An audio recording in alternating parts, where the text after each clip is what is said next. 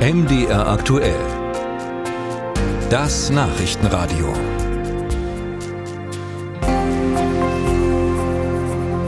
Es gibt sie noch, die guten Nachrichten. Ostdeutschlands größter Energieversorger senkt die Preise. Für Strom werden bei NVAM in der Grundversorgung ab 1. Juli 9 Prozent weniger fällig.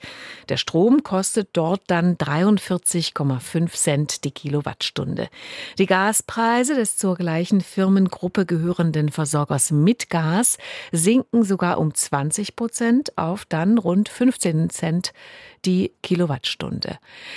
Wir wollen das mal einordnen, zusammen mit unserem Wirtschaftsredakteur Ralf Geißler. Ralf, ist das jetzt die große Entlastung? Nein, also die Preise, die liegen immer noch über den Preisbremsen. Der Staat, der deckelt den Strompreis ja bis zu einem bestimmten Verbrauch bei 40 Cent die Kilowattstunde Strom.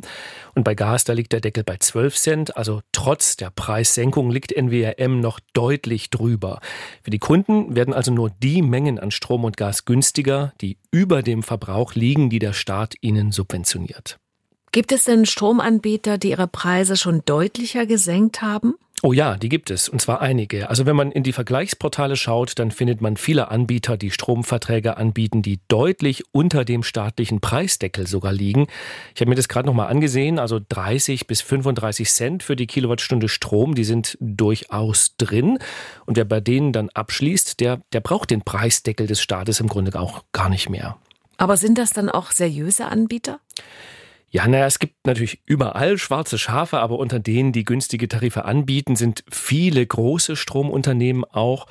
Und ja, man bindet sich in der Regel ja für ein Jahr, sollte der Anbieter doch pleite gehen zum Beispiel, dann fällt man automatisch zurück in den Tarif des Grundversorgers. Also man kann das durchaus machen, zu wechseln. Lass uns nochmal auf NVAM schauen. Warum senken die denn die Preise nicht stärker, wenn andere das können? Naja, was für Preise ein Stromanbieter bieten kann, das hängt ja immer davon ab, wie er selbst Strom eingekauft hat. Ähm, das kann er kurzfristig tun, einfach für den nächsten Tag. Dann zahlt er den Preis an der Strombörse, den tagesaktuellen Preis. Er kann aber auch langfristig einkaufen.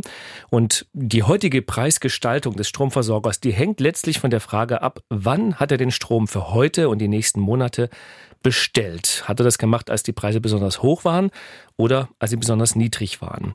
Und um nun auf Envia zu kommen, das Unternehmen, das stand als Grundversorger vergangenes Jahr vor einer großen Herausforderung. Damals sind viele Billigstromanbieter pleite gegangen. Diese Kunden, die musste Envia dann als Grundversorger übernehmen. Und die waren aber gar nicht eingeplant. Und in der Zeit des höchsten Strompreises damals musste das Unternehmen viel Strom nachordern. Und das dürfte der Grund sein, warum NVRM, so wie übrigens auch viele Stadtwerke, bislang nicht in der Lage sind, die Preise doch deutlicher zu senken als die alternativen Anbieter.